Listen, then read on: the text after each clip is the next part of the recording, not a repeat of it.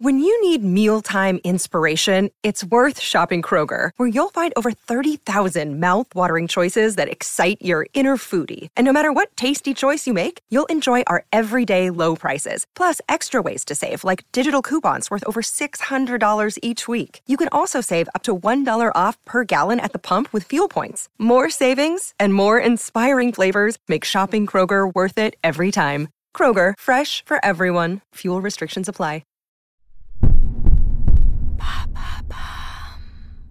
Qu'est-ce que le minimalisme? Merci d'avoir posé la question. Si je vous parle de minimalisme, vous penserez peut-être à un intérieur épuré, débarrassé de tout objet inutile, banni sur les conseils de la grande reine du rangement, Marie Kondo. Cette consultante japonaise a mis au point en 2015 une méthode de développement personnel pour ne garder en soi et chez soi que ce qui nous apporte de la joie. Cette méthode est inspirée du minimalisme, qui n'a pas grand-chose à voir avec le tri de vos chaussettes et de vos bibelots, puisqu'on l'appelle aussi l'art minimal. Ça date de quand?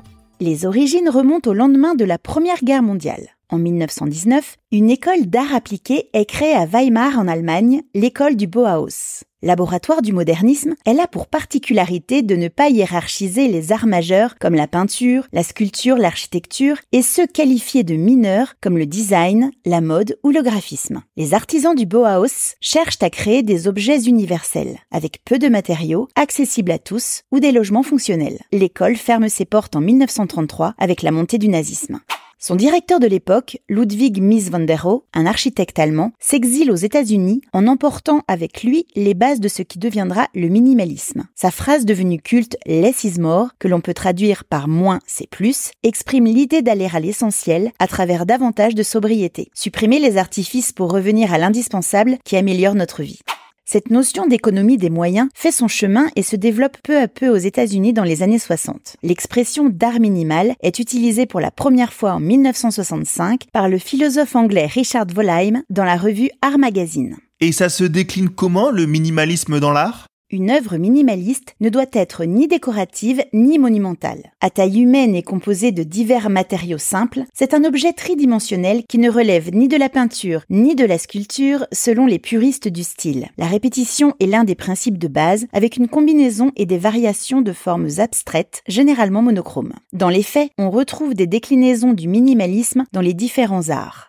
En peinture, les tableaux ne représentent aucune forme symbolique ou figurative et s'appuient sur des formes géométriques basiques comme le rond, le carré, les lignes, avec des couleurs primaires ainsi que du noir et blanc. L'objectif est de dénuer l'œuvre de toute interprétation subjective. Ce que vous voyez est ce que vous voyez, dit Frank Stella, l'un des plus grands peintres minimalistes avec Ad Reinhardt, Donald Jude ou encore Sol Levitt.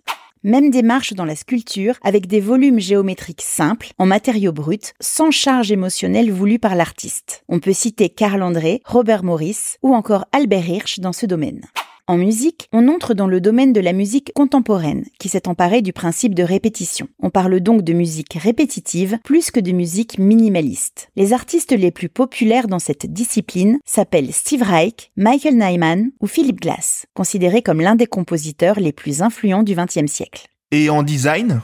Le mouvement minimaliste a influencé de grands designers contemporains, comme le japonais Shiro Kuramata ou Marcel Breuer, qui a conçu l'une des chaises les plus populaires en cuir et métal, la chaise Vassili. Pas d'ornement, elle est juste fonctionnelle. Elle n'est pas créée pour être admirée. Une grande partie du design actuel s'inspire de ce courant. Il suffit d'aller faire un tour chez Ikea pour s'en rendre compte.